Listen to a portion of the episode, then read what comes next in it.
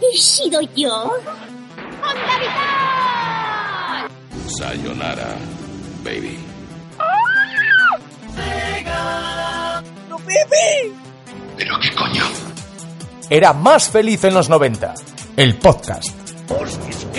Hola, ¿qué tal, noventeros todos? Aquí estamos una semana más con Juan Manuel Chacón. Hola, ¿qué tal? Hola, Adrián Vergel, que nunca te presentas a ti mismo. Es verdad. Así que nada, aquí estamos, aquí estamos recordando los 90 como siempre, porque como siempre digo, lo importante no es cómo estés, sino cómo estaba. Y estaba bien, estaba bien. Eso es, eso también, estoy en los 90.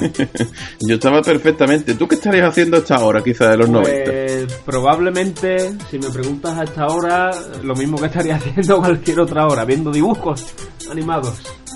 En la ah, amigo, por supuesto, sí que sí. Dibujo animado, nos encantaba dibujo animado, ¿verdad, Juanma? Éramos los dos de muchos dibujos animados. Sí, sí, bastante. Éramos niños aislados de la sociedad. Nos quedábamos en casita viendo la tele. Bueno, bueno. Eh, pero, claro, eh, algunas de estas series que hemos hablado hoy merecían la pena. Y es que no, todo lo que echaban en la tele era extranjero, ¿verdad, Juan Manuel? Pues no, pues no. Aunque muchos creamos que aquí solo había anime y series americanas, se hacía mucho mucha animación patria, mucha animación española. Que muchas de esas series las recordaréis vosotros y, diréis, hostia, ¿eso era español? Pues sí, pues sí. Efectivamente, mucho nos ha sorprendido saber muchas que, muchas de estas series eran españolas. Eh, bueno, tengo que decir, confesar que a mí no tanto, porque más o menos soy un friki de estas mierdas y me he informado antes, pero eh, pero sí, eh, mucho de esto es patrio y vamos a desmentir esto que decían también de lo típico, ¿no? Ah, los dibujitos chinos, estos son una mierda. Perdona, amigo, la mayoría de los dibujitos chinos son como empezaste tú a ver toda esta serie. Ahí está. Además, se podría decir que los japoneses, no los chinos, eh, nos llevaron un poco de la mano a los españoles en el, en el camino hacia la animación. Correcto. Fue un poco guía, porque trabajaron ahí con, con productoras españolas. Pero bueno, ya, ya hablaremos de eso. Sí, vamos a hablar muy pronto de eso cuando terminemos de escuchar esto que traigo aquí.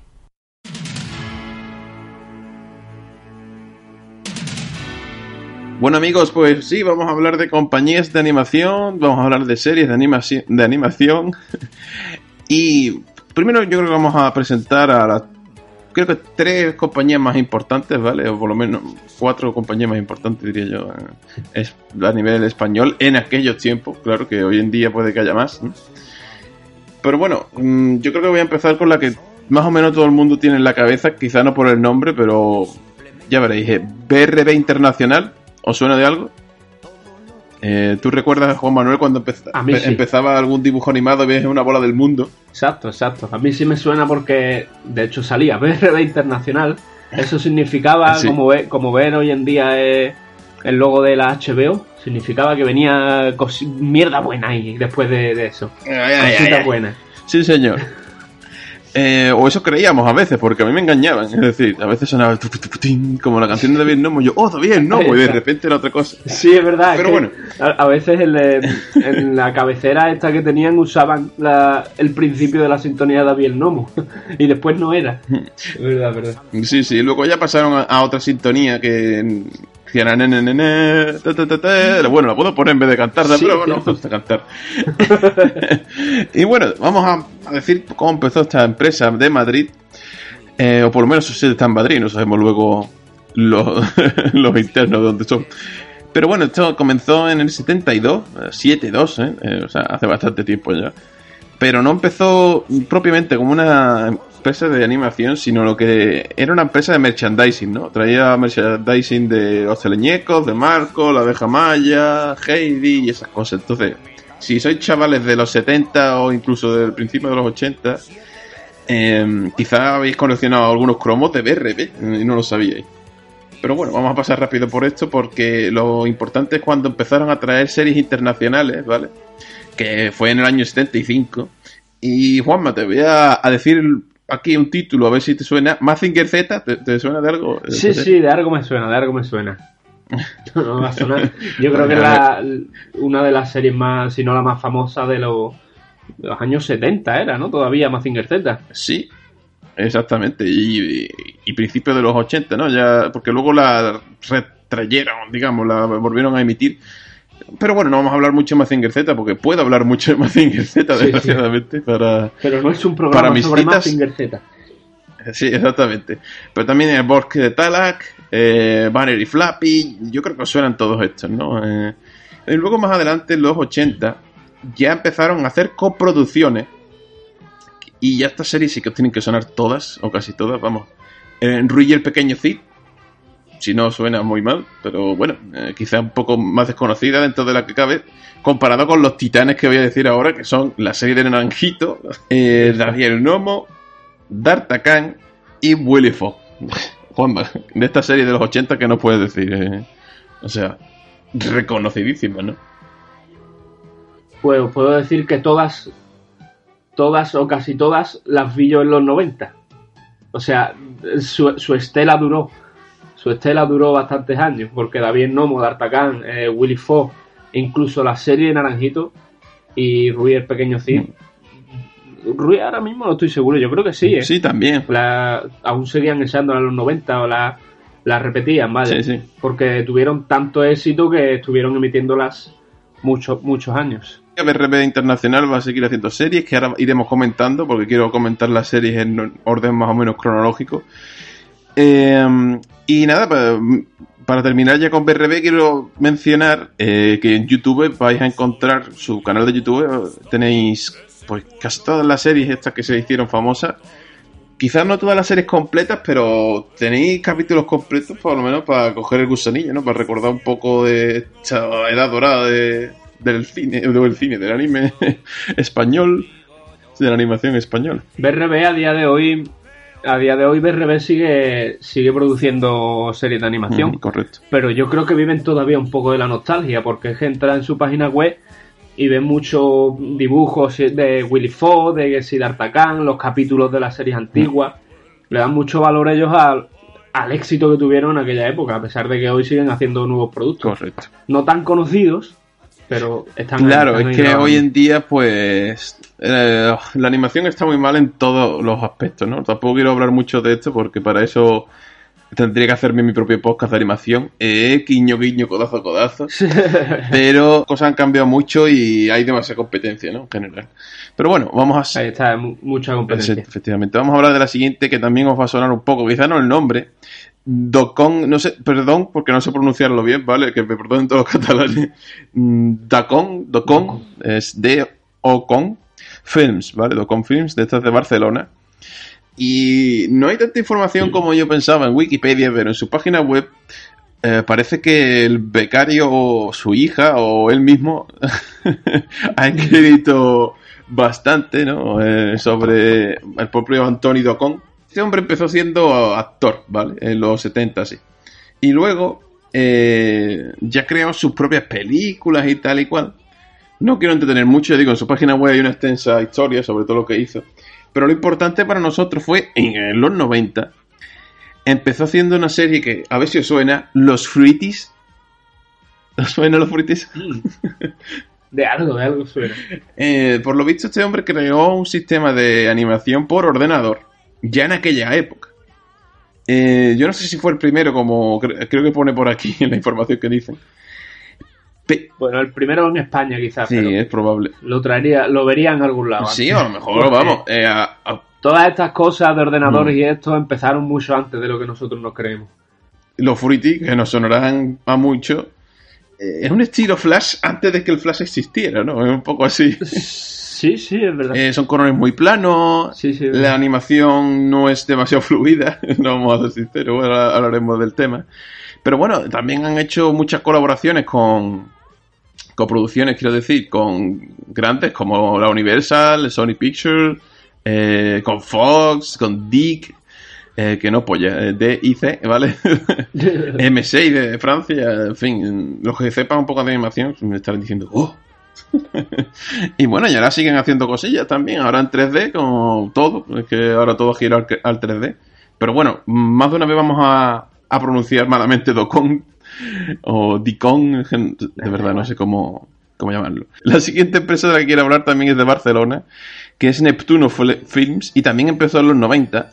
Y de hecho yo al principio confundía los dos estilos de animación, porque Neptuno Films y Docom se parecen muchísimo. También tienen eh, los colores muy planos, eso lo típico de, es el mismo, la misma animación pero otro fondo, ¿vale? Sí, sí, eh, son cartones, vaya, con todos los respetos a lo que a lo que se hacía en aquella época, pero son cartones moviéndose sobre un fondo bastante plano. Sí, sí, ya, ya, ya, hablaremos del tema según qué serie, ¿no? Pero en principio casi todas, ¿vale? Eh, en fin, eso, empezaron a principios de los 90 en Tarrasa, en Barcelona, como decía. Y de esta de Neptuno Films, eh, aparte de las de los 90 que vamos a hablar ahora después, quiero destacar una porque es andaluza, ¿vale? Sí. Es que ya vemos que la animación era de Barcelona, que es Bandolero. No sé si Juan Manuel la conoce. Tú que cabalgando vas. la conozco. Te tengo que decir una cosa, de Neptuno Films tengo que destacar, bueno, de todas las series que vamos a escuchar, eh, las introducciones son muy buenas, ¿eh? Sí, sí, es verdad, eh, eso sí que reconocerlo. Son muy pegadizas. Son las canciones son bastante hasta eso, mm. pegadizas y incluso yo diría que tienen un aire ahí medio nostálgico también, ¿eh? melancólico. Parece que son opening hechos para que los recuerdes con nostalgia en el futuro. es curioso eso. Una, una, idea mía, vaya. Pero que sí, que molaban, molaban los openings. Sí, sí, claro, bien, las canciones. Eh, luego lo que son las imágenes a lo mejor no te acuerdas bien. Pero bueno, decía que, que Neptuno Films ahora se está haciendo más importante a partir de los 2000, ¿vale? Eh, y hace algunas series así conocidillas como Las Princesas del Mar, que quizá nosotros por target de audiencia, por la audiencia, no, no, no nos da, pero son estas creo que la siguen echando ¿eh? en Clan. Son como princesitas, eh, son como sirenitas así, estilo manga, pero eh, muy cabezonas, son como muñequitas pequeñas, no sé cómo explicarlo. Yo sé que la he visto en algún momento en la tele y he dicho, ¡buah! Le he cambiado de cadena, pero porque no soy el target, ¿vale? Obviamente creo que yo que... que no, que no me debería de interesar este tipo de series, vaya. Es que tú no, yo creo que tú no entras en ningún tipo de target, Adri, tú lo ves todo, tío. Ese es el problema, que, soy un anigrófago, como se diga, me lo como. Sí, desde luego soy muy random, me puedo ver cualquier mierda, eh, pero no vamos a hablar de cualquier mierda a partir de ahora, vamos a hablar de series de los 90, ¿vale? A partir de ahora. Antes de ponernos en harina con los 90, vamos a mencionar una serie, ¿vale? Que creo que todos vais a conocer bastante, y si no por la serie por el referente literario, que es Don Quijote. Sí. ¿Os suena Don Quijote? Sí, sí. Y yo creo que todo el mundo hemos cantado Quijote Sancho.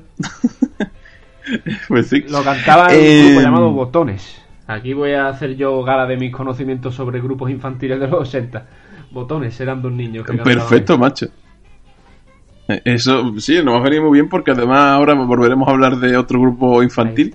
Pero, eh, Juanma, eh, antes de estar en los 90-90, nosotros somos del 88 y a nosotros nos tocó muy fuerte una serie que creo que podríamos poner el opening y ya está, y que la gente luego sepa de qué y que la gente lo goce.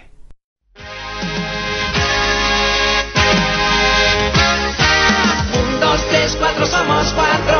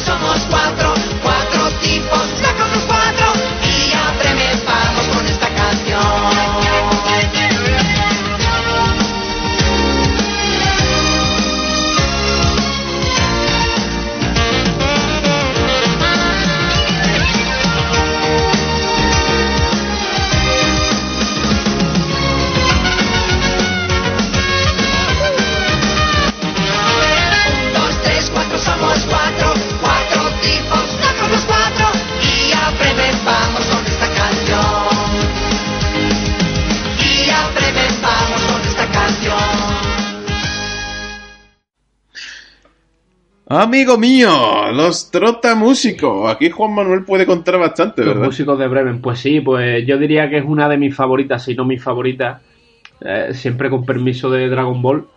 Pero bueno, en, en lo que es animación española, mi favorita sin duda alguna es los trotamúsicos. Esa, yo escuchaba el opening de, de esta serie, estaba en mi cuarto y me lo ponían en la tele y lo escuchaba y es que da igual lo que estuviera haciendo, salía corriendo, me tiraba delante de la tele porque es que me encantaba, me encantaba. No, no sé por qué, porque a ver, la serie está guay, ¿sabes? Pero eh, pues se podría decir que está casi al mismo nivel de cualquier otra de, los de la época. Pero a mí me gustaban mucho los personajes, la, el mensaje que transmitían. También me gustaba mucho la música. Esta serie, la música es. ¡buah! Calité. Exquisita. Sí, sí. Sí, y, y además hay que reconocer una cosa, eh, la animación de esta serie no es tan barata ni penca como otras y quizás se deba a que en principio era una película, me parece. No estoy seguro quién vino antes o después porque la información he encontrado que son del mismo año, pero la película se llama Los Cuatro Músicos de Bremen y luego la serie se llama Los Trotamúsicos. Pues la verdad es que yo no sabría decir tampoco qué fue antes, si la película o, o la serie. Claro, ¿y por qué hablé antes de Don Quijote? Porque este, esta empresa de animación, que no recuerdo el nombre, sinceramente, creo que se llama. Es que directamente el nombre del, del director, creo que es Sí. Esteban o algo así. Esteban. Esteve. Animación Eh, Esteban. sí, sí. Eh, perdonad, lo podéis buscar fácilmente en Wikipedia, pero es que no hizo nada más destacable aparte de estas dos series. Eh, a mí me trae mucha nostalgia esta serie. Y como digo, la, la animación era bastante buena, creo que era a causa de que en realidad fue primero una película que a lo mejor luego se subdividió en capítulos, la verdad que no sé cómo fue. Eh, Juan Manuel, eh, tú con esta serie, eh, pues ya vemos que tienes muchos recuerdos, ¿no? Pues sí, pues sí. ¿Tienes algo más que comentar antes que Pues pasemos a la nada, es que los personajes eran muy carismáticos, tío. Eran un perro, un burro, una gallina y un, y un gato, ¿sabes? que, que tocaban. Que tocaban bueno, era un gallo, ¿no? un No una gallo, un gallina. el gallo. Tenían muchísimo carisma y... Sí. A ver, no voy a decir que tuvieran mucha profundidad, pero sí que es verdad que pues cada uno tenía ahí su rol. El, el burro era tonto. Sí, como su propio nombre indicaba. Ahí está. Un poco como todas las series de la época, el mensaje era el mismo. De respeto a, a los animales, a la naturaleza, la amistad. El mensaje típico de los 90, que es el, el mejor mensaje que pueden llevar unos, unos dibujos animados. Y, y poco más, es que me encantaba. Es que me encantaban los, los personajes y la incluso las tramas, incluso los malos, Sí, sí, los ladrones, ¿no? Que también tenían su propia canción. los, los ladrones. Yo creo que de esta serie podemos Sí, hacer sí, un programa directamente. Es que eh, quizá lo traigamos. Ya, ya no descartamos hacer ni un programa de alguna de las series de las que vamos a decir ahora. Pero esto es un compendio, ¿no? De, de todas, ¿no? Y por eso tenemos que pasar a la siguiente. Desgraciadamente nos quedaremos hablando de los músicos mucho tiempo. Eh, pero vamos a hablar ahora de un retorno, ¿no? De alguien ya conocido que volvía en los 90 después de 8 años de éxito en la televisión. Estamos hablando del retorno de D'Artagnan.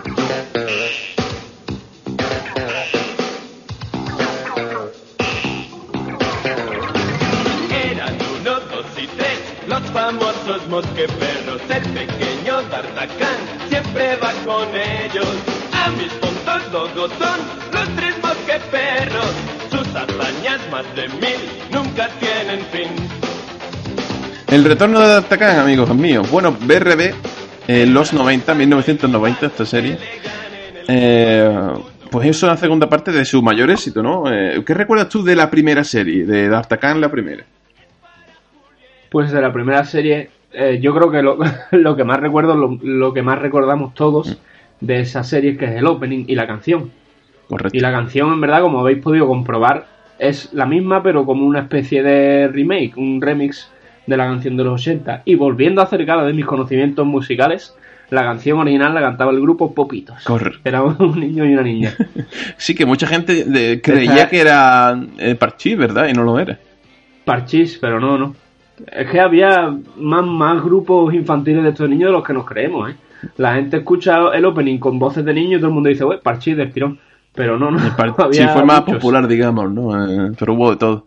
Sí, sí, fue la más, Y Juan Manuel pues, la más famosa. podría hacer su propio podcast de, de niños. De Parchís. sí. sí, de grupos infantiles. Pero bueno. Sí, sí, la- yo creo que sí, había bastantes cosas. Eh, como decía, la primera de Artacan, eh, bueno, la animación era buenísima, eh, los personajes eran carismáticos, pero obviamente, ¿no? Estábamos hablando de una adaptación de, la novela de Alejandro Dumas, perdón si me equivoco de nombre, creo que era así. Eh, Alex- Alexandre Dumas. eh, sí, efectivamente. Era- Eh, los tres mosqueteros, la más famosa de la trilogía de D'Artagnan. Pero, como digo, es una trilogía y hizo más novelas. Entonces esta gente dijeron, hostia, pues vamos a adaptar la siguiente, que es la del Vizconde de Bron... Bro- Ojo, aquí vamos mal. Vizconde de Bragelonne, ¿vale? Ahí está. Eh, que la novela tenía lugar creo que 20 años después o 10 años después, la serie tiene 10 años después de la primera. Y mm, se va a notar bastante el cambio, ¿vale? De una a otra. Yo en la época no lo noté, no lo noté para nada, porque era demasiado No nos pequeño. fiábamos tanto Eh, pero es que siendo si niños. tú pones ahora en YouTube la primera serie y luego pones un capítulo de la segunda serie, vais a ver la animación es muchísimo peor porque básicamente se hizo aquí en España toda la animación. Eh, no estoy diciendo que la animación española sea peor, pero obviamente eh, la animación en Japón como que tiene mucho más tiempo, eh, saben mejor hacer las cosas, también eh, trabajan como chinos. Entonces, Sí. eh, Además, yo diría que, que se lo toman más en serio que- de lo que nos lo tomábamos aquí. supongo. Por lo menos en aquella época. En Japón el- la animación siempre ha sido muy cuidada y se lo han tomado bastante en serio. Aquí, como era para niños, Es probable. pues les daba un poco igual la calidad Sí, de animación. yo creo que también el dinero invertido sería diferente, ¿no? Eh, Sí, también, también. es probable. Esta serie tuvo bastante éxito, tengo que decir. Yo, eh, aunque mucha gente, lo que pasa es que la rebujaba, ¿no? Yo, por ejemplo, al ser un niño de los 90, eh, no nací lo, no vi la primera serie y luego la segunda. De hecho, yo creo que vi primero la segunda y luego la primera. La- la- de hecho, la tenía totalmente rebujada. Yo pensaba que era la misma serie. Es decir, en ningún momento sabía que Sí. esto es digamos que Dragon Ball Z de Dragon Khan, ¿vale? Ahí está, ahí está. Y sin embargo, eh, eso la tenía rebujado las dos en la mente. Eh, ¿Tú recordabas esta serie? Sí, sí, a mí me pasaba igual. Yo creía que eran la misma, algo de eso. Ujú. Entonces eso, también eso, hubo cambios de actores, de doblaje, no sé por qué motivo, a lo mejor alguno falleció en aquellos tiempos, la verdad que no lo sé. Y lo que sí recuerdo que yo tenía un álbum de cromos, tío, de esta serie. Mm, Yo tenía un yo tenía un muñeco, un muñeco de Artagán muy pequeñito, un muñeco tamaño tamaño de hocico de, de la mano y, y de un solo color, pero la verdad que he jugado bastante con el muñequito, tenía la espada así blandengue, estaba guay, estaba guay. O sea, el personaje, lo que es el diseño del personaje de Artagán, a mí me gustaba bastante. Mm, Yo creo que es un diseño bastante guay, ¿no? D'Artagnan es un personaje muy, muy carismático eh, en general. eh, y eso, mucha gente, por, entre ellos yo, yo siempre llamé D'Artagnan a D'Artagnan. Sí, sí, sí. Es que esto que, nos pasaba también con Willy Fogg y Phileas Fogg. Con. Willy ahí está. Sí, sí, nosotros conocíamos la- los nombres de la adaptación en animación, no el original. Sí, sí. Pero bueno, ya digo, eh, que podría hablar perfectamente un programa entero de D'Arta- D'Artagnan, pero bueno, decir, eh, en resumen, la segunda parte es peor que la primera. Eh, pero tampoco es mala la serie, creo. ¿eh? Eh, habría que volver a verla entera. Yo tampoco me, he podido verla entera para hacer este programa, pero vaya. Eh, mantiene el tipo, aunque la, la calidad de animación pues, es muy inferior. Y bueno, Juanma, vamos a hablar ya de uno de los puntos fuertes del programa. Los fruitis. Los fruitis.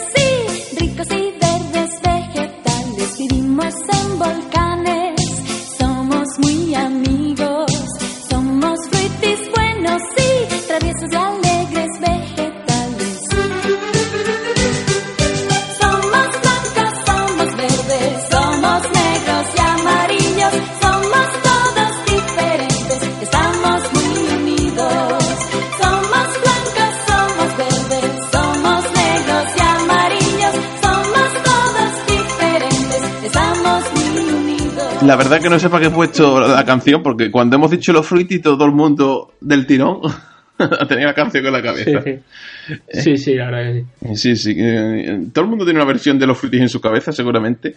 Y de hecho, tengo que decir una cosa. Esta serie es probablemente de las que vamos a hablar hoy la que tenga más impacto en la cultura popular de- en España, ¿no? Yo creo que todo el mundo conoce los frutis.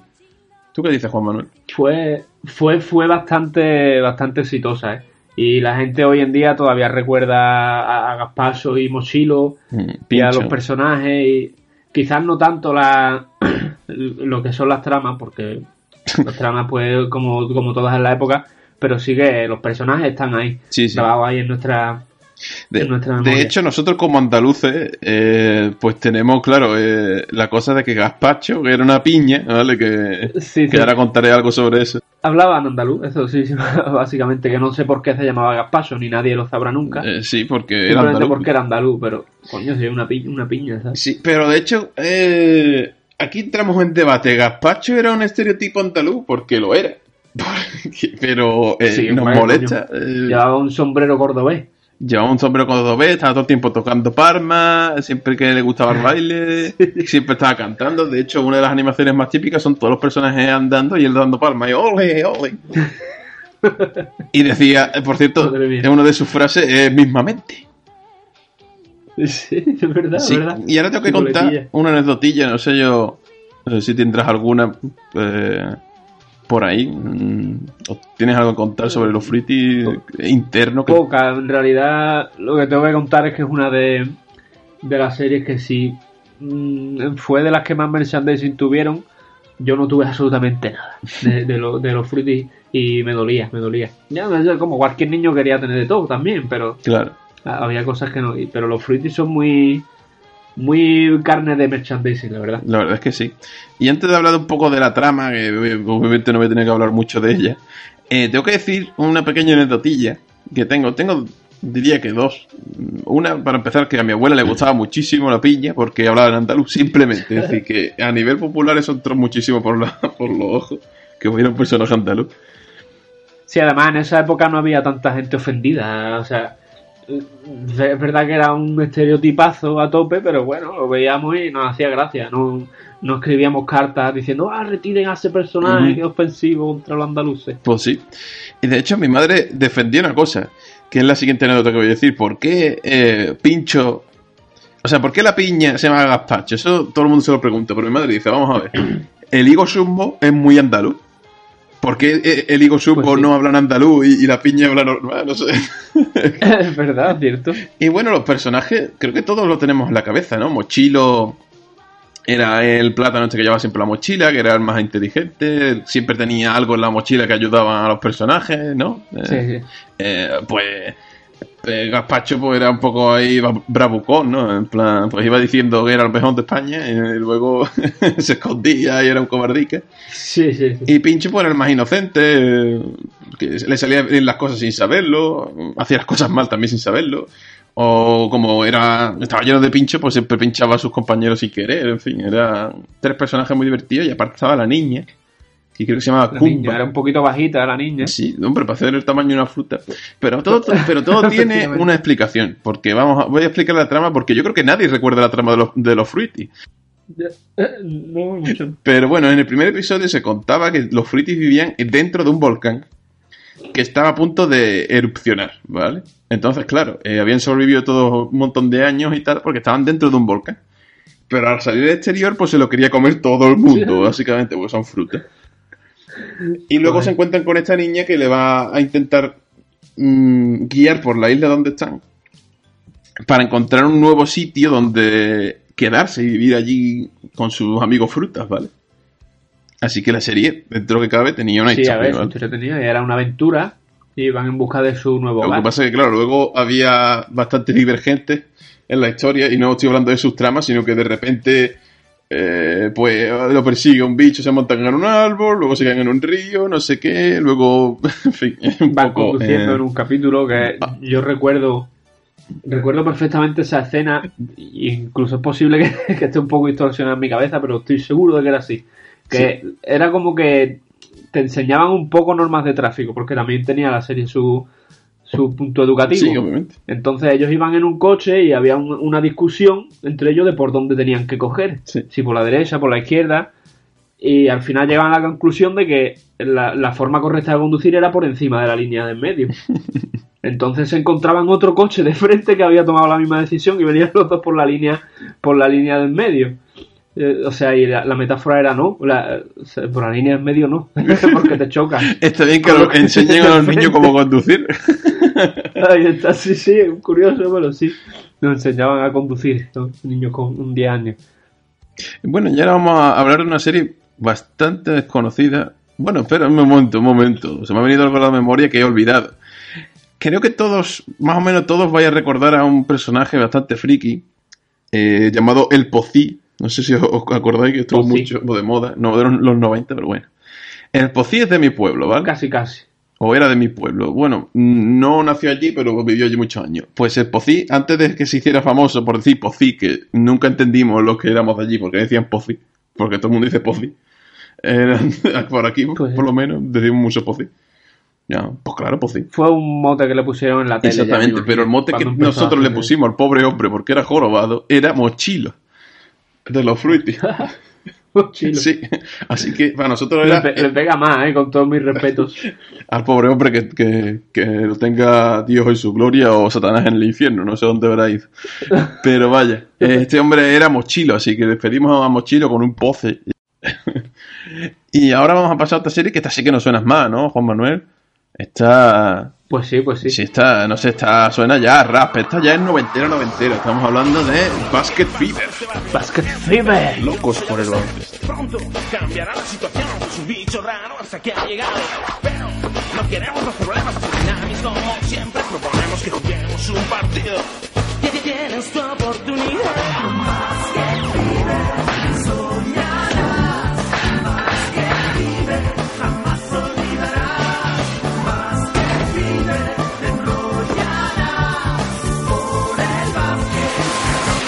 Pues sí, amigos, en eh, la misma empresa que nos trajo los Fruity, en el 92 nos trajo Basket Fever. Que no tienes que contar de esta serie, Basket tío. Fever. ¿Qué nos cuentas? ¿Eh? ¿Perdona? Que no tienes que contar de esta Estaba serie. cantando y- Pues que era una de mis favoritas también. Estaba ahí, ahí en, en el top de mis series favoritas y el, el protagonista para mí no era un, un saltamonte, sino un espárrago. Yo, de- yo decía que era un espárrago. Súper. pues mira Sí, que sí. lo decían en la serie. Eh, Sí, pero bueno, a mí me recordaba más a un espárrago y para mí era un espárrago. en fin, pues esta serie eh, estaba también, como todas estas series de la época, ¿no? Querían traer mensajes de deportividad y tal, y entonces, pues claro, teníamos a los buenos, que lo hacían todo bien, digamos, bueno, eh, eran unos personajes también, ahora hablaremos un poco de ellos, Eh, y los malos, que eran muy malos, ¿vale? Eran... Ah, Eran muy trampucheros. Querían pegarle. Eran muy A los fulleros. Hacían trampas, se pegaban, en fin. Eh, de hecho, Eran perros todos. sí, todos eran perros menos el saltamonte. Y de hecho, yo pensé que era un poco absurdo. Eh, porque además el saltamonte es del mismo tamaño que los perros. Pero resulta que en el primer episodio, que tuve que verlo para este programa, eh, hablan del tema. Y resulta que el, el saltamonte es como extranjero. Y entonces hablan un poco del racismo, ¿no? De que los malos como que por solamente por ser saltamonte y tener la piel verde, pues son muy racistas con él. Y, y los, los buenos pues no lo aceptan, ¿no? Dentro del barrio. Porque es una batalla de, de bandas, tío. Es decir, se quiere Sí, quedar era una guerra de bandas. con el barrio, tal y cual. Y, y los personajes eran carismáticos, ¿no? ¿Tú, tú, tú recuerdas algún personaje? Quizás a lo mejor no... Te estoy metiendo aquí... Hombre, recuerdo al, obviamente al protagonista, que era el, el espárrago este y era un crack jugando al baloncesto. Claro. De hecho, yo creo que era el, si no recuerdo mal, creo que era suya la idea de jugar al baloncesto, ¿no? Sí, es Porque correcto. Era como que los perros se llevaban mal entre ellos y él decía, vamos, vamos a mediar un poco con, con el deporte. Después los malos pues eran fulleros en el juego y eso y, y los buenos pues siempre intentaban mandar el mensaje de la deportividad y la amistad. Después de los perros en sí, la verdad es que no, no recuerdo muy bien. Sé que, sé que había uno que era el líder, si no me equivoco. Sí, el líder. las series. Sí. El, el, el boss de la banda. Sí, luego había uno que, era, que hablaba como más barrio bajero, decía, eh, pasa, eh, tronco, no sé qué, que era, también era más bajito, ¿no? Eh, había otro que estaba muy loco, que se llamaba Kruger. Eh, estaba la chica, eh, simple- que era la prima de uno de los, de los malos, digamos. eh, que no recuerdo el nombre ahora, eh, también. Entendedme. Tengo que decir que el perro líder. Y era la novia de uno, Sí, era la novia de- del líder, pero como que se la. Creo que durante la serie se estuvieron peleando por la, por la novia, digamos. O sea que tampoco. O sea, tenía sus cosas, ¿eh? No, los personajes eran divertidos. Por ejemplo, de los malos, cada uno tenía su, su personalidad también. Estaba también el líder. Eh, estaba uno muy bajito que era mexicano por la cara. O sea, tenía acento mexicano. No sé cómo le sentaría esto a nuestros amigos de, de Centroamérica. Luego había otro que era eh, que siempre iba con un radiocassette y, y no hablaba, de hecho, sino hacía y, y hablaba así, era rapper, ¿no? todo el tiempo rapeando. Eh, esto de los malos, ¿no? Y también estaba la chica mala, que estaba siempre con sí, un ¿ves? chicle, en fin. eh, y creo que me he olvidado otro. Ah, sí, Destroyer, creo que se llamaba directamente, que era el perro más fuerte. Y aparte, pues estaban los dos entrenadores, que uno era un bulldog y otro era un boxer. Y bueno, digamos que se llamaban como perros, ¿no? y eso, como decía, esta es de Dacon Films, de la misma compañía de, de los Fruities. Y yo tengo el recuerdo de comprar una caja de galletas cuétara porque salían los personajes de esta serie. No sé si tú recuerdas algo de, de merchandising o algo así de esta serie.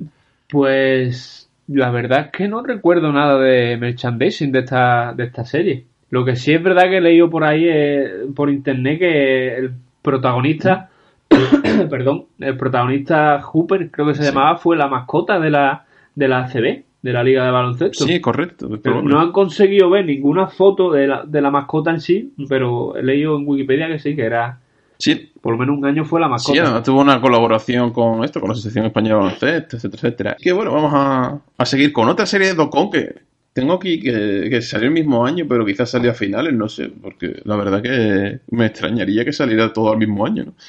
Pero bueno, vamos a hablar de Delphi y sus amigos.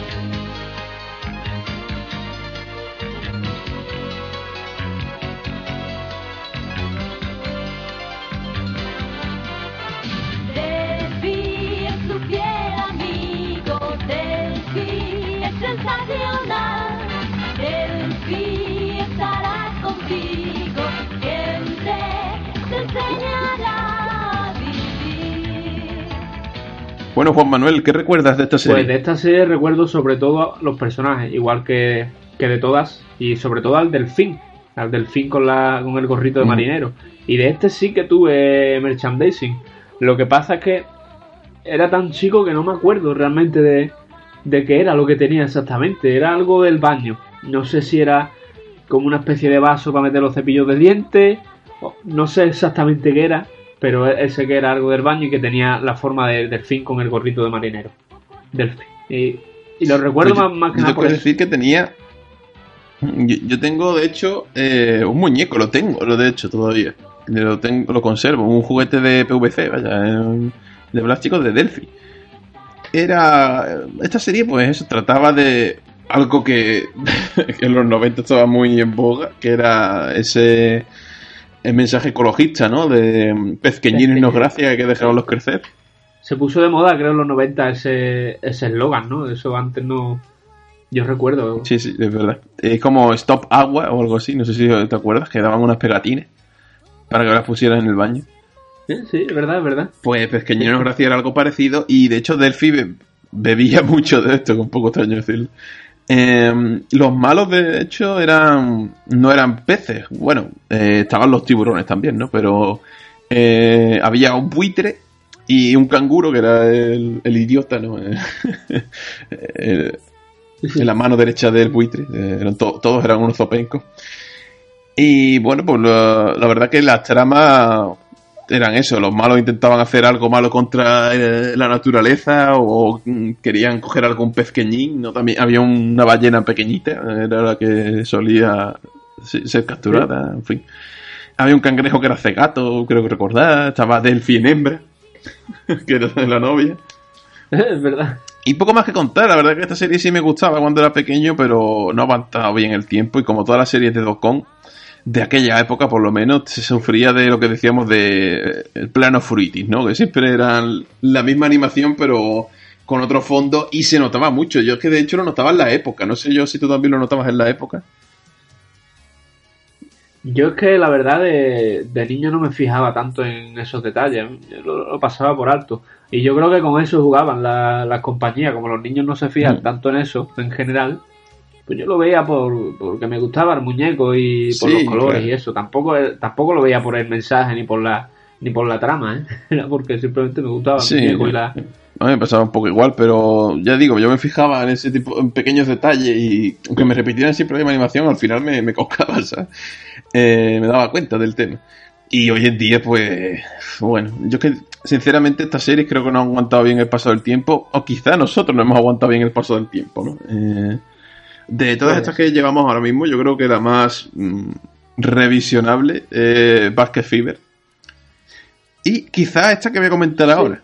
Eh, Catalas, Cutelas, eh, Microfilms. Vamos a escuchar el opening que me parece magnífico.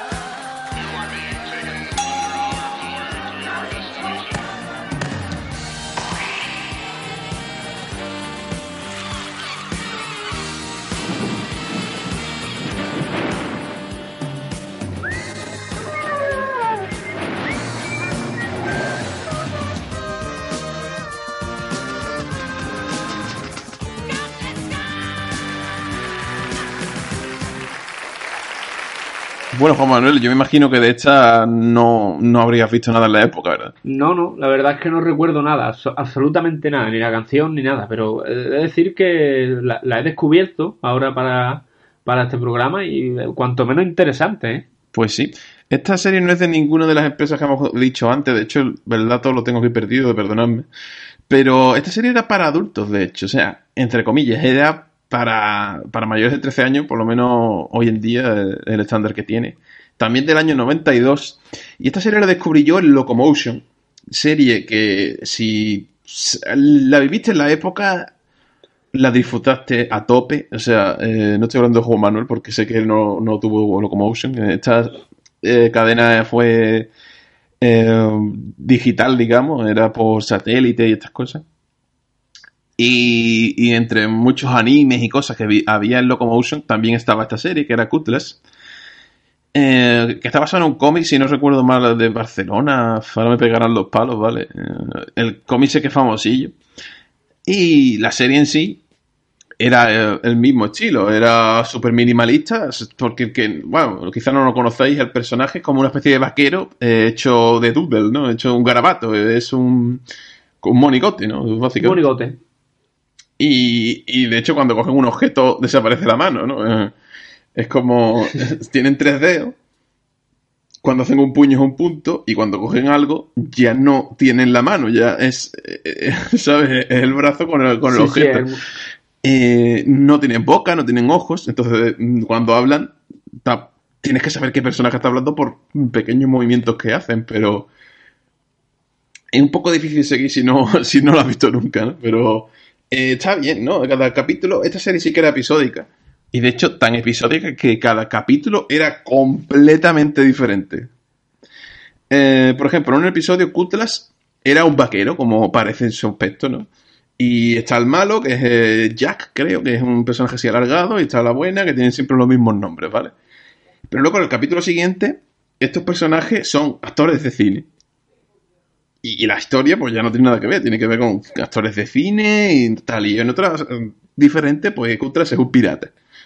Y en otras es un artista de circo. Entonces, cada capítulo es una historia completamente diferente. Y os aconsejo que vayáis a YouTube, busquéis un capítulo y lo veáis. Eh, Eran más bien como cortometrajes, ¿no? Se podría decir. Sí, correcto. Yo creo que eh, se podría decir que son cortometrajes. De hecho, el primer episodio, que creo que es el primer episodio, se llama El bueno de Cutlass y no tiene diálogo. Eh, está hecho como si fuera eh, cine mudo, o sea, con, hablan los personajes, pero no se les entiende y luego te ponen el cartelón con, con lo que han dicho. La verdad es una serie interesante y creo que muy desconocida y merece la pena ser vista otra vez. Y además creo que es importante porque, por lo menos en España, no era común hacer series de dibujo orientadas a un público un poco mayor. En España, por lo menos, se hacían todas las series para niños. Y es verdad que en Japón y en Estados Unidos se estaban empezando también en los 90 a hacer series orientadas a un público más adulto, como Los Simpsons, que es la primera que todo el mundo recordará. Y esta fue es importante destacarla por eso, porque fue un poco pionera aquí. Efectivamente, yo creo que hace falta recuperarla, ¿no? Y además que el cómic también está muy Pues bien. sí. Eh, yo creo que, que desde aquí reivindicamos que veáis Cutras, buscarlo, es como cut, ¿vale? Como cortar, C-U-T, luego las, L-A-S-S. Y ya está, eh, buscarlo así y seguro que encontráis cualquier cosa. Y la siguiente no creo que haya falta decir nada, Juan Manuel, simplemente voy a decir que es Willy Fogg 2.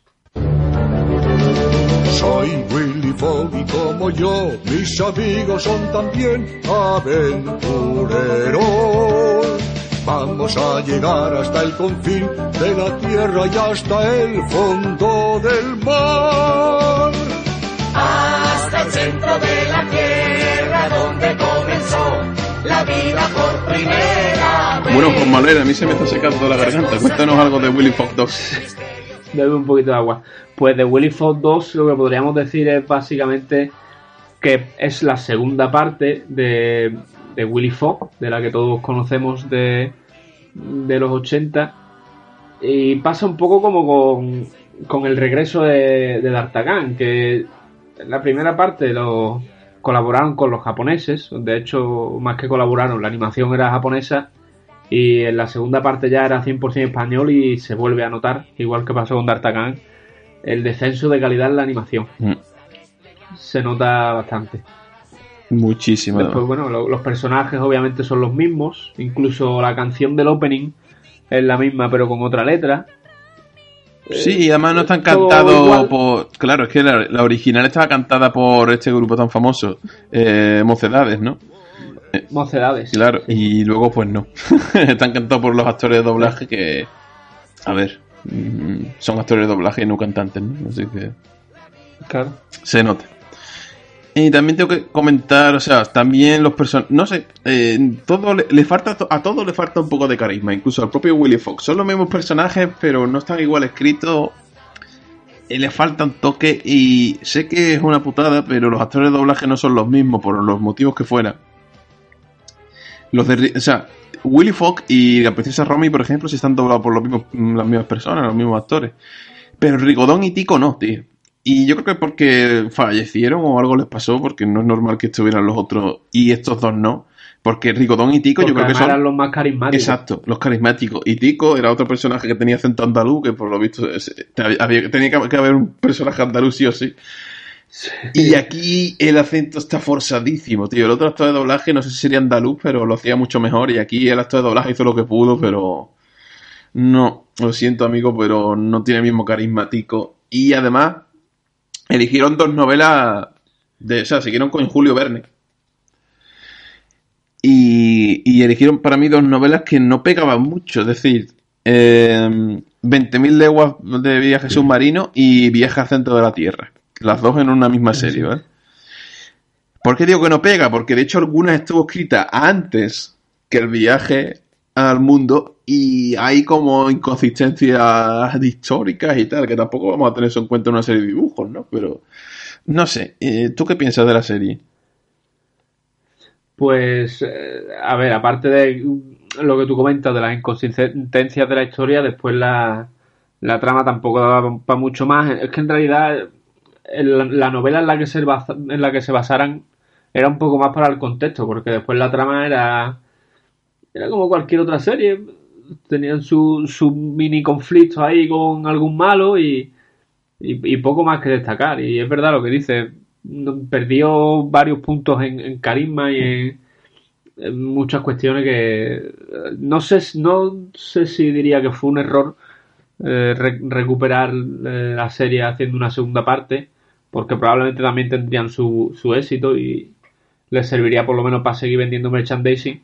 Correcto. Pero sí es verdad que no, no fue lo que fue Willy Fogg la original, la de la Vuelta al Mundo del 80-10. Pues sí, amigo. Y vamos a recordar una serie que yo, sinceramente, hasta que no empecé a investigar para este programa, no la recordaba.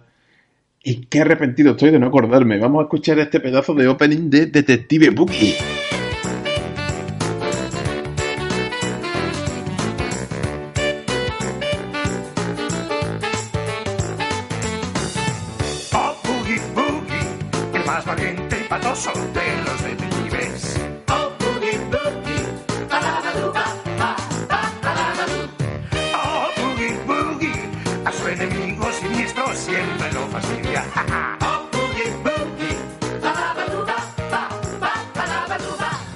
Juan Manuel, ¿qué puedes decirlo de Detective Boogie? De Detective Boogie puedo decir casi nada, porque eh, no la veía. De hecho, recuerdo una conversación contigo, hablándome tú de, de la asistencia de esta serie y del personaje, y yo decirte que no, que no, que no la vi, vaya, que no vi esta serie. Y es verdad que me- lo poco que conozco ahora, pues, de, de lo que he revisto, bueno, revisto no porque no la vi, coño, originalmente, pero está curiosa, pero no, no la vi, no puedo destacar nada. Sea, eh, esta es la primera serie creo que hemos comentado de Neptuno Films. Eh, esta serie era estilo detectives, ¿no? Pero estilo detective, estilo Mortadelo y Filemón, ¿no? Un poco así... Eh, como decía el 94, esta serie, como todas las anteriores, ¿eh? Mm, bueno, quizás que otras no, pero todas llegaron a, a Reino Unido, a Francia, etcétera, etcétera. Y esta también sufría de plano fruitis, es decir, podías ver el mismo plano una y otra vez en el capítulo, o sea, en el plano cerrado de Boogie hablando, cuando está enfadado o cuando no está enfadado, pues era la única diferencia. Sí, sí, sí. Y bueno, la serie tenía, eh, tenía su gracia, ¿no? Eran unos bichos. El protagonista era como una especie de gusano con patas, ¿no? Eh, no sé cómo explicarlo. Era un bicho estándar, con un sombrero típico de detective. Luego estaba su novia, que no recuerdo muy bien el nombre, que tenía, era igual que él, pero con rizos pelirroja y con una faldita, ¿no? Y su sombrero de mujer. Y había personajes así graciosos, ¿no? Eh, El inspector de policía, el ayudante de- del inspector de policía, que era una babosa, que se llamaba Rayo. Y ahí estaba la gracia, ¿no? Era.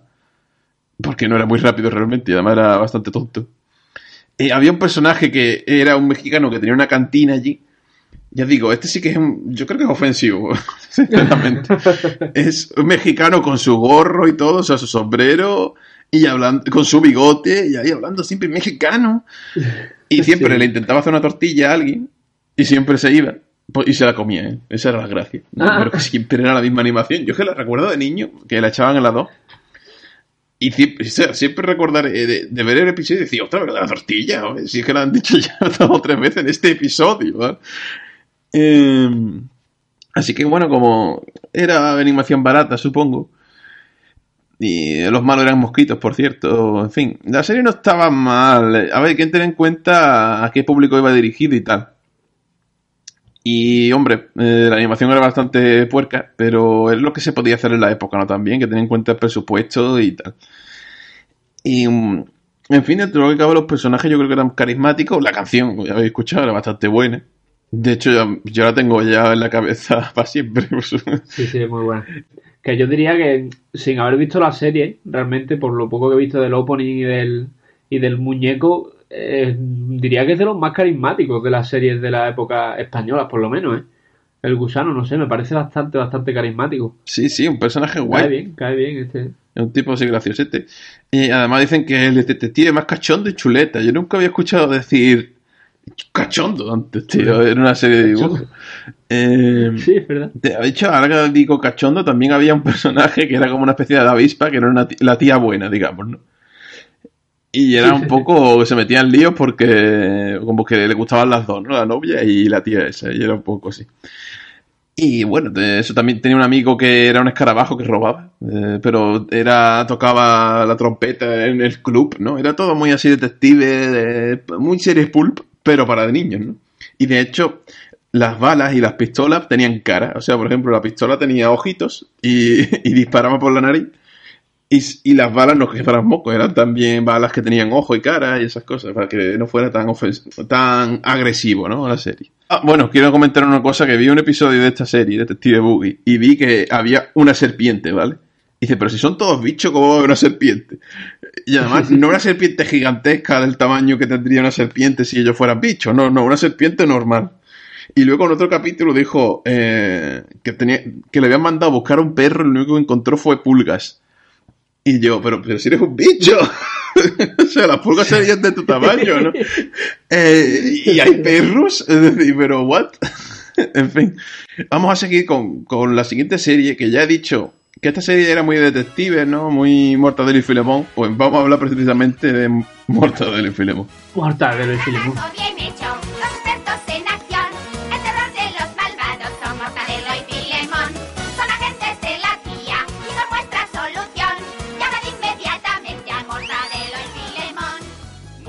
Bueno, Juan Manuel, ¿qué tienes que decir de Mortadelo y Filemón? Pues eh, diría que es la mejor de, de todas las que hemos hablado, pero simplemente porque son Mortadelo y Filemón. O sea, ¿qué vamos a decir de Mortadelo y Filemón? Además, la verdad es que no sabría decirte si la- los argumentos de los capítulos corresponden a capítulos de- del TVO en sí, pero sí es verdad que eh, por lo menos el estilo, el humor y, la, y las tramas y los conflictos eran igual que el TVO. Por lo tanto, en Sí. cuanto a argumento, eh, perfecto, un 10 porque son Mortadelo y Filemón.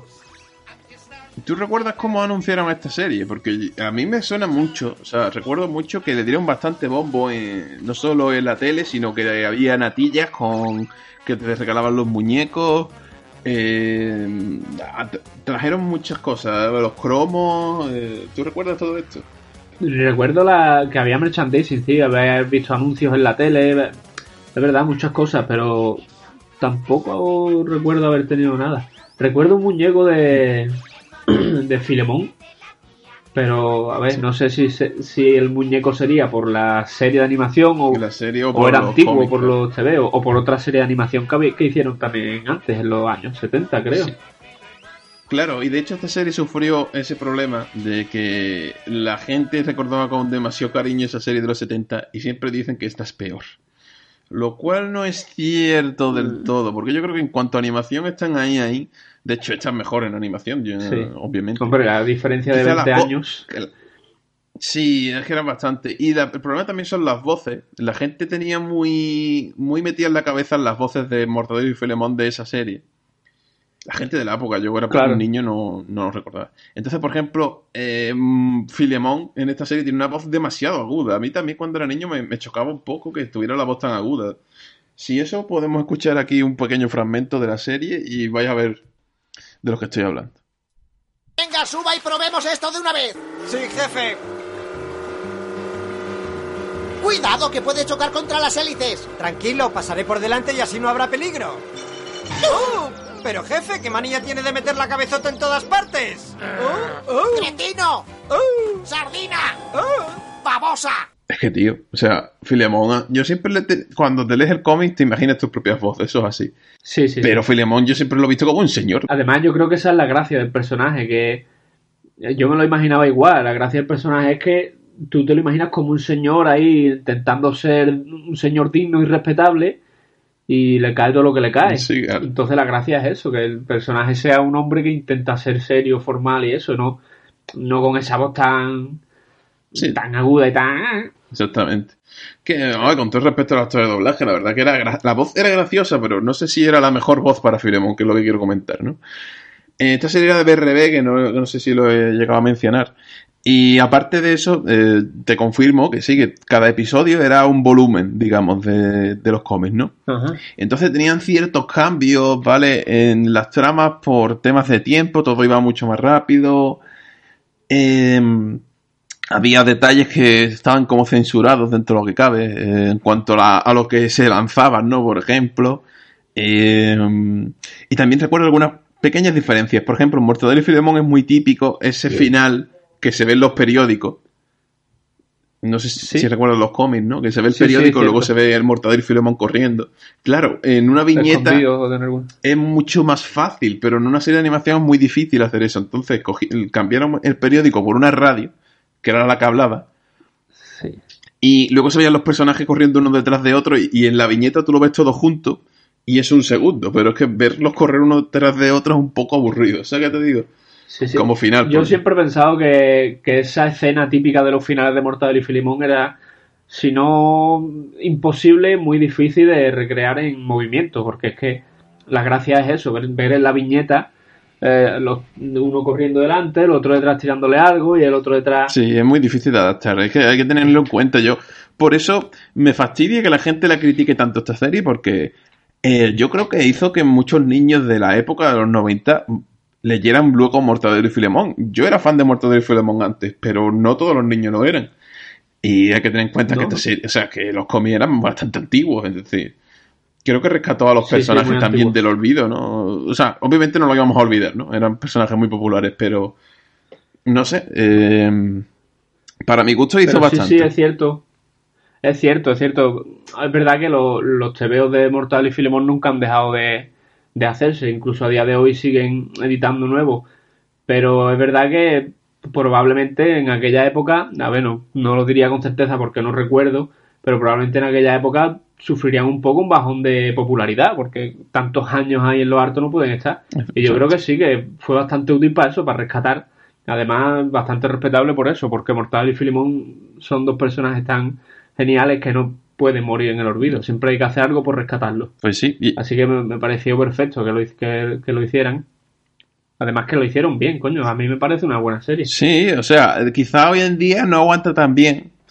Por, como hemos comentado, nosotros ya somos mayores, eh, nos cuesta más ver cier- cierto tipo de animación tan, ¿no? Porque estamos más acostumbrados a la animación de ahora, que también todo el mundo dice, ¿qué ve la porquería de animación que se hace hoy en día? Vamos a ver, señores, creo que Sí. no recordáis bien cómo era la anterior. Pero aparte Sí, sí, de es eso, verdad, es verdad. eh, creo que la serie se aguanta dentro de lo que cabe porque siguen siendo los chistes de siempre. Quizá el timing, o no sé cómo decirlo en español, el tiempo, ¿no? De cada, de cada chiste es difícil de recrear. Y yo creo que hicieron lo mejor que pudieron. Sí, no es lo mismo. Y ah, yo creo que algunas voces son muy buenas. Mortadelo me parece bastante gracioso. Eh, Ofelia verse una voz súper graciosa. De hecho, luego todas las adaptaciones de Ofelia las he visto muy parecidas. Y yo creo que gracias a esta serie. El Super, el profesor Bacterio, no sé. mm, Todo me ha parecido bastante bien. Vamos a hablar de, de la siguiente serie porque se nos va a, a comer todo el tiempo. Vamos a ir un poco más deprisa a partir de ahora. Vamos a hablar de la banda de Moz.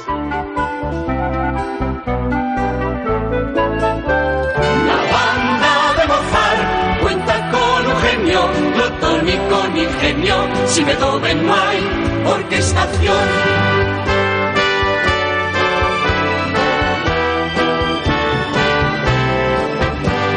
Siempre amable, enamorado, dulce y delicado. Chopin. Bueno, ¿qué me dices de la banda de Mozart? ¿Tú recordabas esta serie? La recordaba, pero igual que otras muchas, muy por encima. No, no llegué a verla. No era de mis favoritas tampoco. Mm. Estaba ahí, recordaba el opening, pero poco más. Me parece curioso cuando, una- cuando a ti te gusta tanto la música que esta serie no te gustara. Es un poco extraño, ¿verdad? Sí, sí, es extraño, pero, pero sí. Eh, en fin, esta serie, para el que no lo recuerde, pues eran unos personajes, ¿no? Que, como han dicho en el opening, eh, tenían los mismos nombres que los compositores. No eran los compositores cuando niños, nada de eso. Eran niños normales que iban al colegio, tenían sus aventurillas.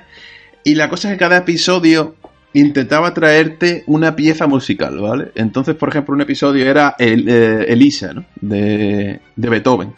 En ese episodio, pues el personaje de Beethoven, que aquí era un niño gordo que tenía la voz de Rasma, eh, en castellano, eh, pues eh, como se tiene muchas cosas que hacer, no sé qué, y, y se medio enamora de una...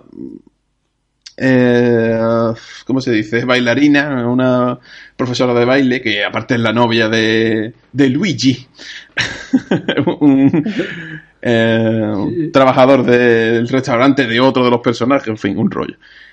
Y que se confunden porque hay otra Elisa, entonces no se sabe muy bien para qué Elisa era, no sé qué. ¿Para qué viene todo este rollo? Pues que eh, la composición de Elisa Para Elisa. para Elisa de Beethoven, ¿vale? Aparte de que suena durante todo la- la- el, el capítulo. eh, al final del episodio te cuentan que no se sabía ah, quién era Elisa. Entonces, en el episodio, pues intentan hacer lo mismo. Los personajes no saben a qué Elisa va dirigida la canción, ¿vale? Y él no la compone, él hace un arreglo, obviamente. Los personajes originales sí existieron, ¿vale? No es, es que mucha gente no la recuerda bien y, y piensa, sí, no, era una serie que salía Mozart y todos en el mismo tiempo, pero vaya, qué mal. No, a ver, es que ni siquiera eran reencarnaciones, no, yo, sé, tenía el mismo nombre y punto.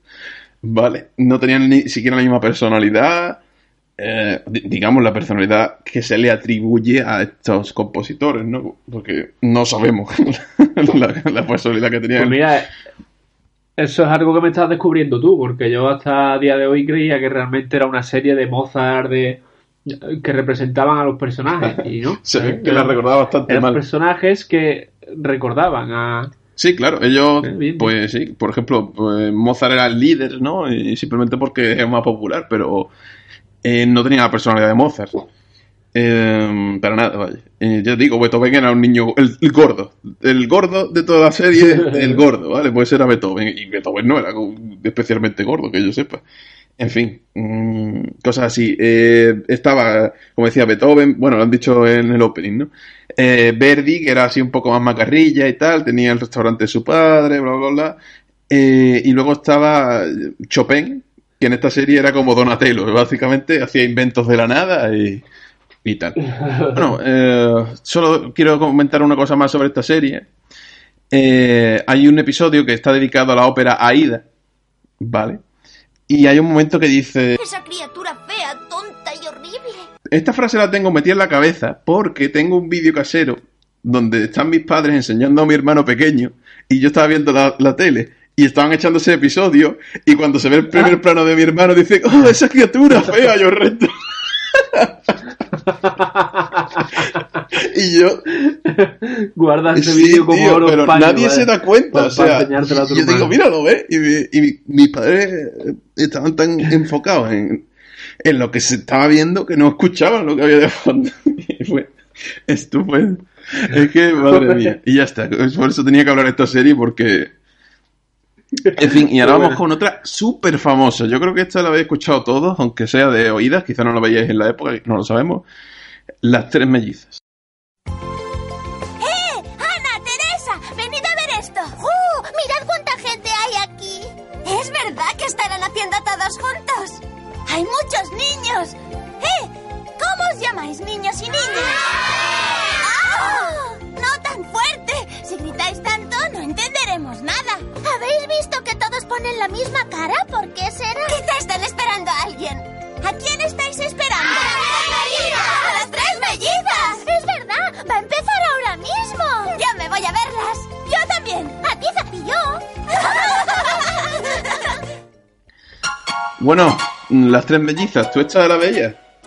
Pues eh, no, pero sí que es verdad que la recuerdo muy bien, pero no la veía ya no porque porque no me gustara, sino porque ya en esa época, y fíjate que en verdad no era tan tan mayor, o sea, que en el 95 tenía yo 8 años, 8 años, sí.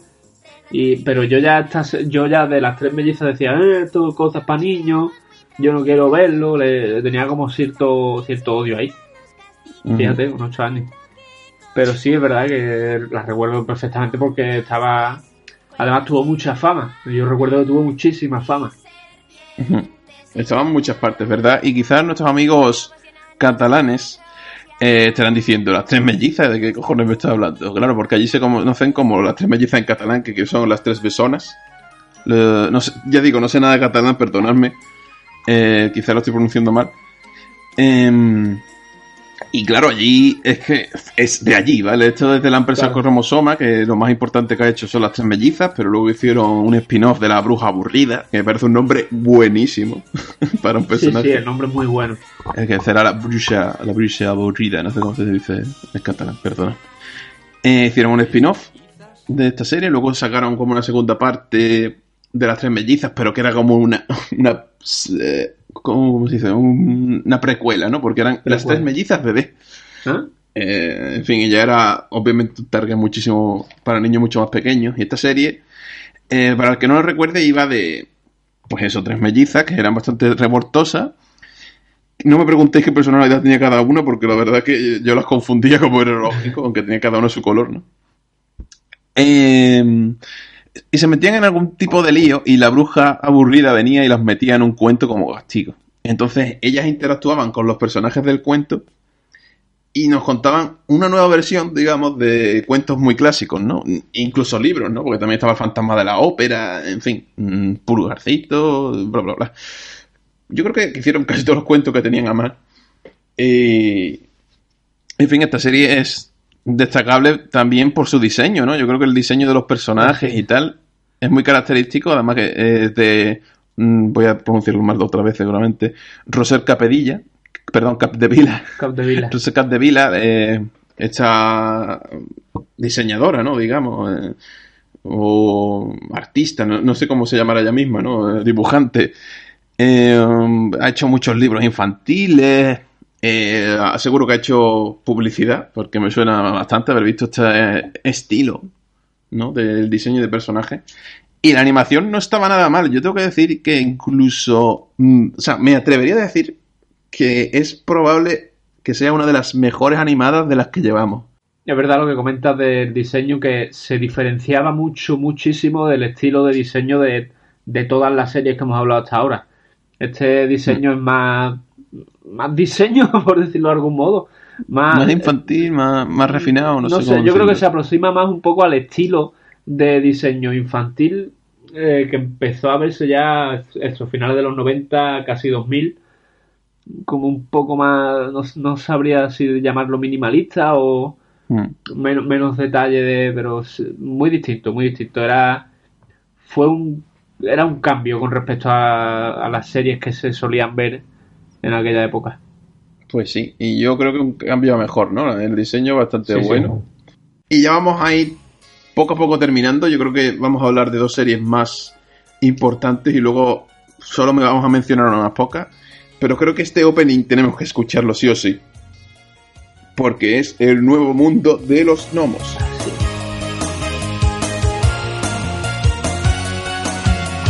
¿Dónde van los hombres con su destrucción?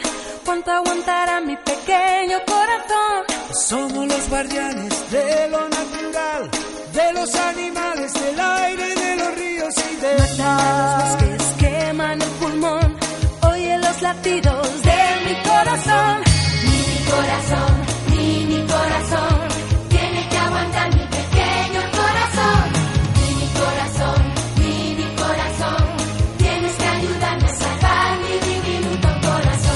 Manuel, ¿qué me tienes que decir del nuevo mundo de los gnomos? ¿Lo había visto en la época? Eh, sí que es verdad que la había 97. visto, pero me pasaba un poco como, como me pasó con D'Artagnan. Mm, La, la consideraba parte de la misma serie original de los gnomos. Y creía que era como otros capítulos que no había visto, pero de los Mm, gnomos. Me extraña bastante que te ocurriera eso, porque los diseños son muy, muy diferentes. Sí, sí, sí, pero como ya te digo, no me fijaba yo tanto en esas cosas, ¿eh? De Vaya, tema pues, diseños ah, y... esto, esto es bastante llamativo, tío, porque es que Sí, sí, son se nota. muy diferentes, es decir, O sea, yo veía, Eh. yo veía que era como de la misma serie, pero un poco más, un poco mejor, con más colores, eso sí, sí que lo notaba. O sea, el color se nota que es distinto y, pero para mí era lo Pues, mismo todo. sí, pues yo lo noté tanto que no me gustaba porque lo noté, ¿vale? Básicamente, ya estamos hablando del año 97, yo ya tenía 12 años, ya tenía eh, mentalidad de friki repelente. Y yo cuando vi el diseño de, de los trolls, porque los trolls sí que son, o sea, los trolls originales eran como una especie de gorilas así, todos negros, ¿no? Eh, todos eran del mismo color. Y aquí son todos de unos colores diferentes, uno era lila, otro era amarillo. Eh, los diseños eran muy distintos, no sé, me parecía todo muy barroco. Mm, los colores eran demasiado chillones. Y los personajes no eran los mismos, no estaba David, por supuesto, David, para el que no lo sepa, ojo spoiler de David el Gnomo. Sí, sí, David el Gnomo muere, en la serie Muere. original, se transforma en un árbol. Ver, Así que no están esos está- no es tan trágico como decir que muere, es como una reencarnación. Exactamente. Pero bueno, y esta serie, pues otra vez aboga a, a todo esto del ecologismo, a cuidar la naturaleza, bla, bla, bla. Pero es que esta serie sufre, no, no es tanto como Willy Fox 2 y D'Artagnan, ¿vale? También, también de BRB. No, es- no es solo que la carisma se reduzca un poco, ¿vale? Es que, eh, para mí, desde mi punto de vista, es que la destruye directamente. Porque el diseño que tiene el David Nomo original, me extraña, es que te digo, me extraña que, que no lo notaras en la época. Porque A ver, David sí. Nomo ya tú... Es que yo ya en esta época no la veía. De hecho, yo no, yo la veía en la tele y decía, vale, mira, David el gnomo. Ahí la quitaba, claro. La quitaba por, por ya la edad, porque ya decía, yo no Sí. quiero ver, ver más dibujitos, pero para mí seguía siendo, a ver, en realidad es como una siguiente temporada de David el gnomo. Podríamos decir que no estaba tan equivocado. Es como Mm, una sí, dentro de secuela cabe. de David el gnomo. Hombre, pero ya hubo una secuela, de hecho, de David el Nomo, que se llamó la, la llamada de los gnomos, ¿no? Que esta era que estaba Ah, el juez y tal. Y esta sí que mantenía el mismo estilo. Pero es que aquí se quisieron, no sé por qué, pensaron, "Bueno, vamos a hacerlo aquí a tope. Y, y- y para mi gusto, o sea, ya quizás que ya era muy grande para, para la serie, ¿no? No era para mí esta serie. Pero a mí me gustaba David Nomo cuando pequeño y cuando vi esto dije, pero qué aberración es esto. O sea, con 12 años ya dije yo, vaya mojón me estoy comiendo. Y aparte, la animación era muchísimo peor. Eh, aunque no era...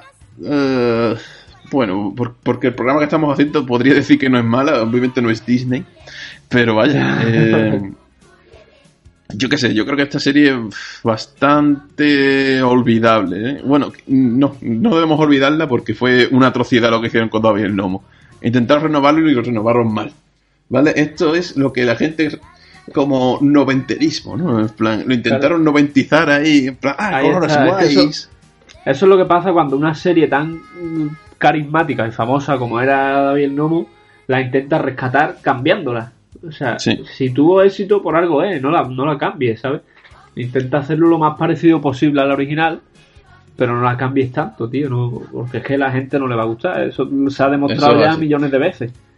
Pero bueno, va- antes de terminar ya con esta serie, voy a decir un dato importante que no sé si habéis notado en la canción. La cantante es Marta Sánchez. Marta Yo creo Sánchez. que todos Sí, los españoles por lo menos sabemos quién es. Eh, vaya, hasta, hasta en programas de estos de jueza y todo. ¿no? Tu cara me Eh, suena, sí. En tu cara me suena, sí, había Sí, estado vaya, ahí. muy es- famosa, es muy famosa. Era Sí, en fin.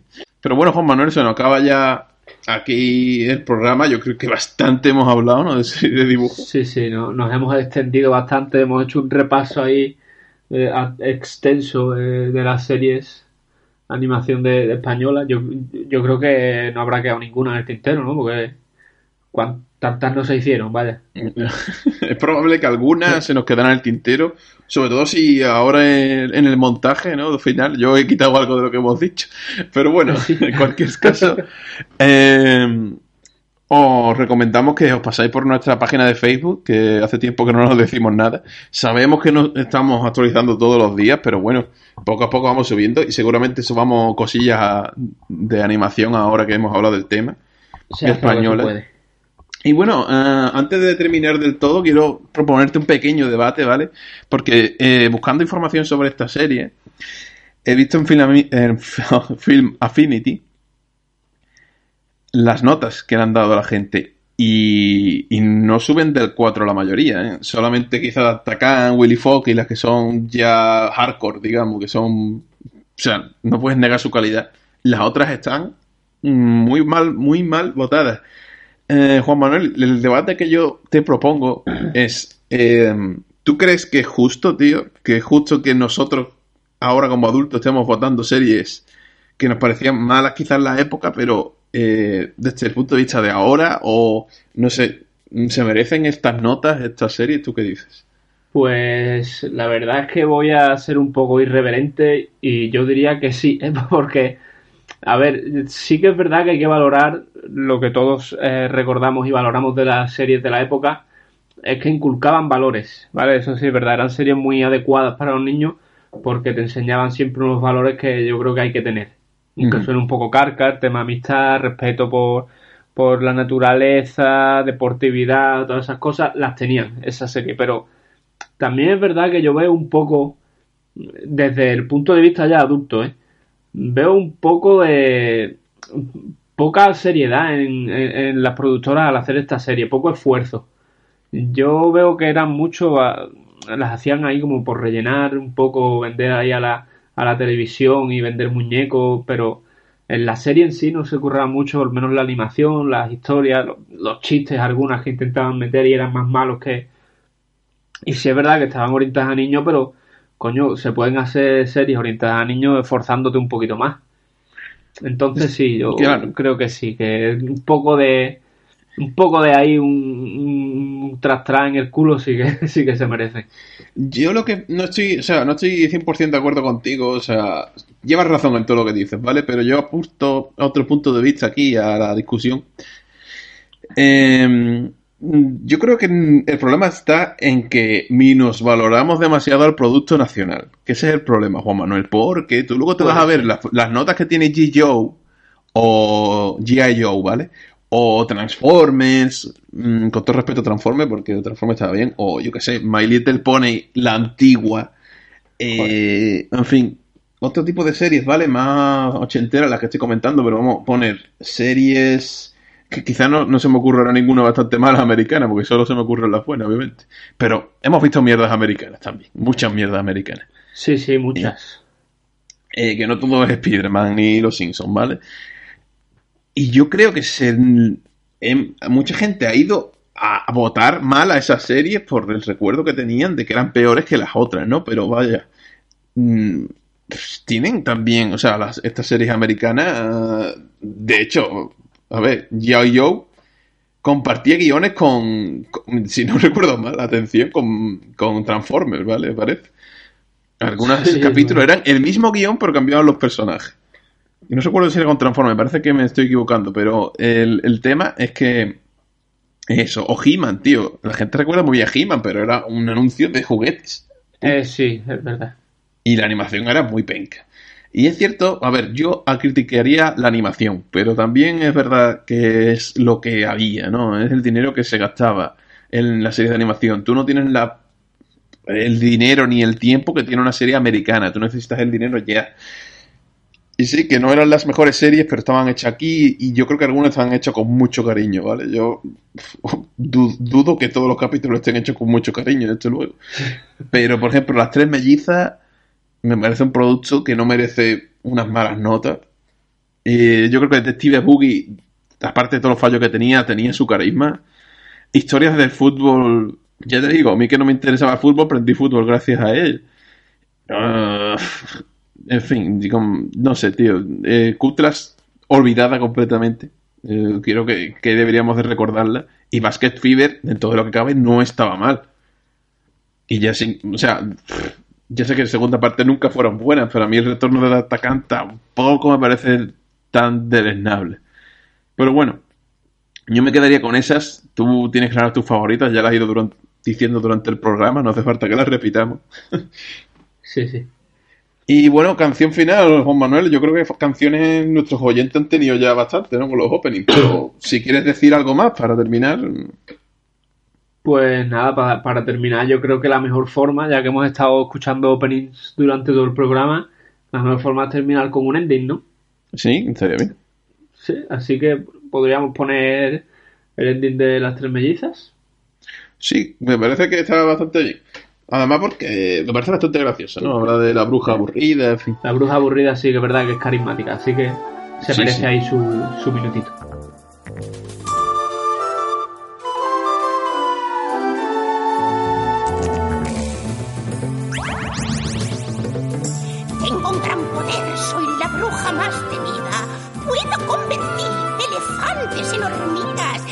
Un gesto dos te transformo en una rata. Aunque alguna vez yo también meto la pata. Y aburrida paso el día en soledad total. Con el búho, con la escoba y mi bola